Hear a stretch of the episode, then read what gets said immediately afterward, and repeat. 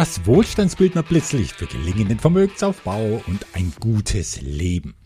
Reden wir heute über ein heißes Eisen. Geld in der Partnerschaft. Wenn sich ein Lebe jetzt in einen Sorge vorverliebt und mit welchen vier Schritten Geld nicht zum Beziehungsproblem wird. John Gottman, den kennen sicher viele von euch, das ist ein Psychologe und Professor im Ruhestand und sein Forschungsgebiet, das er zusammen mit seiner Frau seit Jahrzehnten verfolgt, betrifft alles, was Menschen zusammenhält, naja und natürlich, was sie auseinanderbringt. In den Show Notes zum Podcast findet ihr mehr Informationen zu Gottman und zu seiner Arbeit und einen Link auch zu seinem neuesten Buch. In seiner Analyse nun von über 5000 Paaren hat John Gottman die Top 5 der Kernkonflikte ausgemacht, die fünf heißen Eisen, wie ich sie nennen würde, die in Partnerschaften am häufigsten zu Streit führen. Zuallererst Geld und Sex, das ist bekannt. Dazu kommen noch Drogen, Kindererziehung und tatsächlich die Schwiegereltern.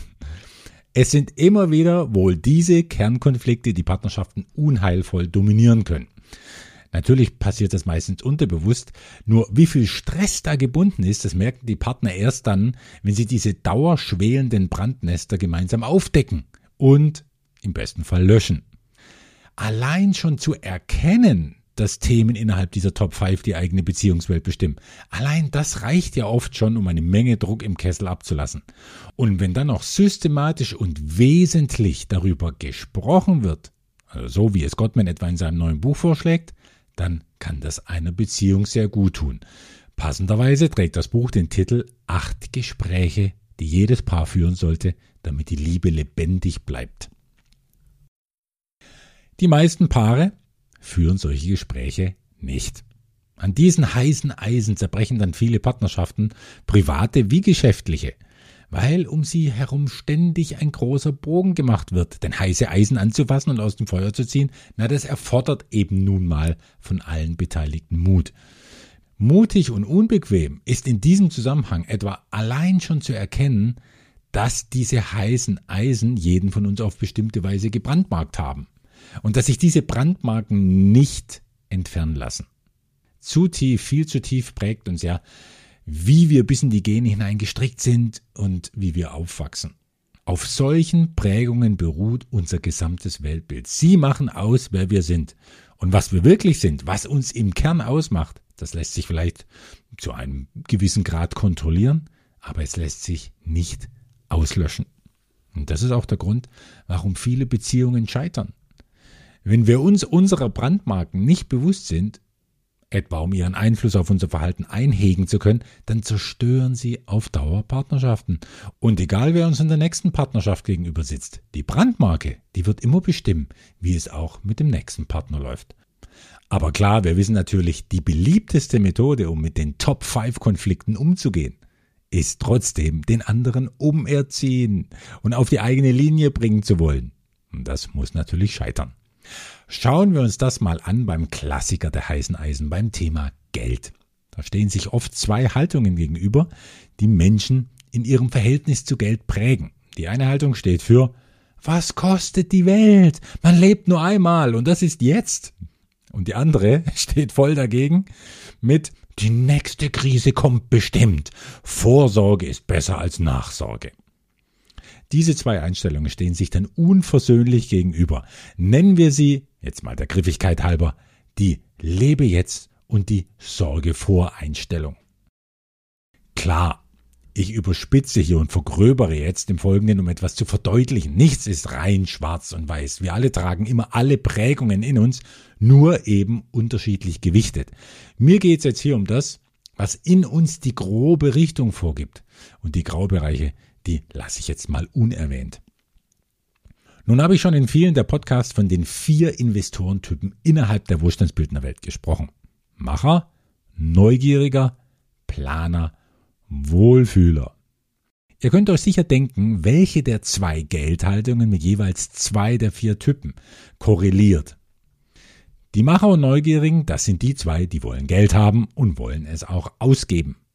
Die haben dann eindeutig das Lebe jetzt Eisen eingebrannt bekommen. Das Sorge-vor-Brandzeichen ist das Gegenteil davon und das tragen die Wohlfühler und Planer auf der Haut. Hm, das sind die ein bisschen ängstlichen, die rechnen, sparen und die für mögliche Krisen gerüstet sein wollen. Nun ziehen sich Gegensätze ja so gern an. Man stelle sich mal vor, eine Frau lebe jetzt, findet einen Herrn Sorge vor. Unwiderstehlich. Typ, man lebt nur einmal, verliebt sich in den Typ, die nächste Krise kommt bestimmt. Evolutionsbiologisch ist es ja sinnvoll dass sich die Gegensätze zusammentun. Denn wenn beide in der Partnerschaft zwei volle Lebe-Jetzt-Typen sind, dann könnten sie ziemlich schnell pleite sein. Und zwei volle Sorgevormenschen häufen nur Geld an und sind mit ihrem angsterfüllten Geiz für den Rest der Welt sowieso eine Zumutung.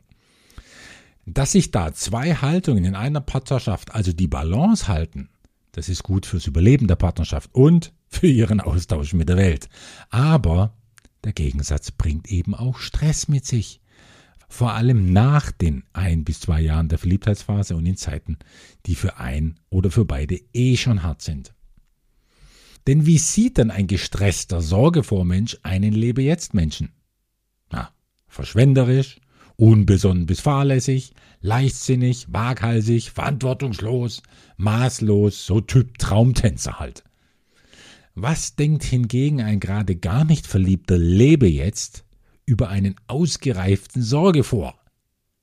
Der ist knausrig, ängstlich, engstirnig, geizig, kalt, selbstsüchtig, konservativ, langweilig. Der lebt halt nicht im Hier und Jetzt und hat ja eh voll das Mangeldenken. Mit solchen Eigenschaften belegen wir dann den anderen, obwohl der vielleicht einfach nur für sich grundsolide Entscheidungen treffen will wie zum Beispiel der Sorge vor wünscht sich Geborgenheit und Sicherheit, indem er sich eine Immobilie kauft. Der Lebe jetzt will sich dagegen frei fühlen und das Geld lieber für Reisen, gutes Essen und spannende Projekte ausgeben, denn die Welt ist groß, schön und ein einziges Abenteuer. Der Sorge vor hasst aber Abenteuer. Aber der Lebe jetzt braucht Abenteuer als Lebenselixier. Tja, und wie nun können beide so leben, wie sie wirklich sind? Wie soll das gut gehen? Müssen die sich in der Mitte treffen, indem jeder ein bisschen seine eigene Natur unterdrückt? Oder können beide ihre Bedürfnisse voll befriedigen und trotzdem gemeinsam ein gutes Leben haben? Und da kommen wir wieder zu einem Kernelement wahrer Wohlstandsbildung. Denn Wohlstandsbildung, wie ich sie verstehe, die steht für, wir wissen es alle und singen es im Chor, die steht für Fülle. Und Fülle ist nie ein Kompromiss, in dem beide etwas abgeben müssen, um zueinander zu finden. Nein, Fülle bringt im besten Fall beiden ohne Abstriche genau das, was sie brauchen. Der Planer und Wohlfühler bekommt sein Haus, all seine konservativen Sachen und eine hohe Liquiditätsreserve, um sich sicher zu fühlen. Und wenn er all das hat, dann kann er seinen Partner begleiten, wenn der als Macher oder Neugieriger seine Reisen und Abenteuer erleben will. Oder der Macher oder Neugierige soll das eben mit seinem Freund machen, dem er das Abenteuer bezahlen kann, wenn es sein muss. Denn Geld ist ja nicht das Problem. Doch da muss eine Partnerschaft erstmal hinkommen. Das ist zuerst ein seelischer und geistiger Prozess und dann gewiss auch ein, natürlich, finanzieller. John Gottman, der schlägt einen Drei-Schritte-Prozess vor, der die beiden gegensätzlichen Haltungen beim Thema Geld in einer Partnerschaft verbinden soll, kann. Und ich ergänze diese drei Schritte mit einem vierten Wohlstandsbildnerschritt. Dann wird es für mich zumindest im gelebten Leben eine runde Sache. Also Schritt 1 von Gottman. Beide treffen die Entscheidung, über das Thema Geld in einem geschützten Rahmen zu reden. Am besten zu mehreren vereinbarten Terminen und in denen als wichtigste Regel gilt, dass jeder alles sagen darf, solange er über sich, also durchweg, aus der Ich-Perspektive spricht und bei sich und seinen eigenen Themen bleibt. Und der andere hört so lange kommentarlos zu, bis er selbst dran ist mit seinem Selbstporträt. Die Redezeiten beider sollten dabei, naja, einigermaßen ausgewogen bleiben. Schritt zwei: Beide ergründen in diesen Gesprächen, woher ihre eigene Haltung zum Thema Geld kommen könnte. Das ist, wie alle früher oder später herausfinden, immer ein Generationenthema. Es hat mit den Mustern der Eltern und noch früherer Generationen zu tun. Da braucht das Unterbewusstsein dann oft Anschubser, um diese tief vergrabenen Informationen rauszurücken. Aus, naja, vielleicht schmerzhaft verschlossenen und verdrängten Kerkern. Ideale Anschubser sind dabei die Fragen von John Gottman, die er zur Anregung dieser Seelenarbeit in seinem Buch mit den acht Gesprächen vorschlägt. Schritt 3. Beide schauen, wie sie ihre Bedürfnisse erfüllt bekommen. Gottman hat auch dafür gute Ideen, die das Buch sehr bereichern. Und bei diesen Ideen ist es übrigens unmöglich, das Thema Arbeit beiseite zu lassen. Denn solange für Geld gearbeitet werden muss, und das ist ja bei den meisten der Fall, kann Geld nicht ohne Arbeit gedacht werden. Und ein besonderer Konfliktpunkt innerhalb des Themas, auf den Gottman klugerweise aufmerksam macht, ist dabei unbezahlte Arbeit. Und wo wird jeden Tag unbezahlt oft harte und nervenaufreibende Arbeit geleistet? Na, im Haushalt und in der Versorgung der Kinder, wenn welche da sind. Beide Arbeiten würden, geschätzt, rund 90.000 Dollar pro Jahr entsprechen, würde man sie mit Geld aufrechnen wollen. Und das muss natürlich zur Sprache kommen und muss in der Bilanz der Beziehung aufgeführt werden. Wenn das der Fall wäre, dann hätten wir auch nicht so eine große GPG in unserer Gesellschaft. Das steht für Gender Pay Gap, also den geschlechtsspezifischen Verdienstunterschied zwischen Frauen und Männern, der ja sogar vom Statistischen Bundesamt fein säuberlich dokumentiert wird. Soweit mal die drei Schritte, wie sie John Gottman empfiehlt. Und weil ich nun schon viele Jahre über ein enorm konfliktlösendes Element spreche, das Geldthemen ein für alle Mal auflösen hilft, will ich einen vierten Schritt hinzufügen, der die drei Gottman-Schritte von Beginn an begleiten kann. Und das ist natürlich Wohlstand bilden. Gemeinsam Vermögen aufbauen. Das Wort gemeinsam ist entscheidend.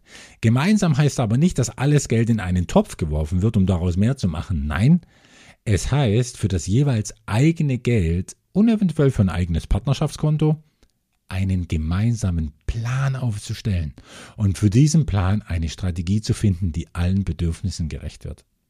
Denn der Lebe jetzt, der wird eher zu renditestarken Investments neigen, mit kurzer Laufzeit und schnellen Ausschüttungen, während zum Sorge vor vielleicht eher konservative, breit aufgestellte und langfristig Vermögen aufbauende Investitionen passen.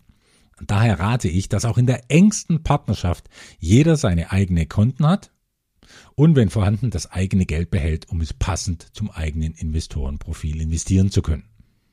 Eine Strategie dafür, die allen Arten von Investoren und Investorinnen gerecht wird, das ist natürlich die Wohlstandsbildnerstrategie. In der findet sich der Macher und der Neugierige genauso repräsentiert wie der Planer und der Wohlfühler. Ich weiß aus meinen eigenen geschäftlichen und privaten Beziehungen wie auch von anderen Wohlstandsbildnerpartnerschaften, mit einer gemeinsamen Vermögensstrategie ist das Geldthema kein schwelender Brandherd mehr, mit dem Potenzial jederzeit explodieren zu können. Aber ohne so eine Strategie sitzt eine Partnerschaft oft auf einem Pulverfass, von dem die Beteiligten nichts spüren, natürlich nicht, solange es gut läuft. Aber Geld wird ganz schnell zum Stresstest, wenn es schlecht läuft. Und allerspätestens im Falle von Scheidungen und Trennungen und der Aufteilung des gemeinsamen Vermögens weiß jeder, ob er Zeit seiner Partnerschaft auf so einem Brandherd gesessen hat oder nicht. Und dann wären viele im Nachhinein froh, hätten sie in den guten Zeiten ein paar Gespräche über Geld geführt. Oft genug aber artet ein immer schön unter der Decke gehaltener Brandherd nach einer Scheidung zum Flächenbrand aus. Hätten sich die Partner doch über Geld gestritten, als sie sich noch mochten, wünscht man sich da. Denn eins hat der kluge Professor Gottman in seiner jahrzehntelangen Praxis und Forschung immer und immer wieder bestätigt bekommen. Dass über ein Thema gestritten wird, sagt nichts aus über die Qualität und Überlebensfähigkeit der Partnerschaft. Es kommt darauf an, wie gestritten wird. Zum Beispiel im geschützten Rahmen der gerade erwähnten Gesprächskultur.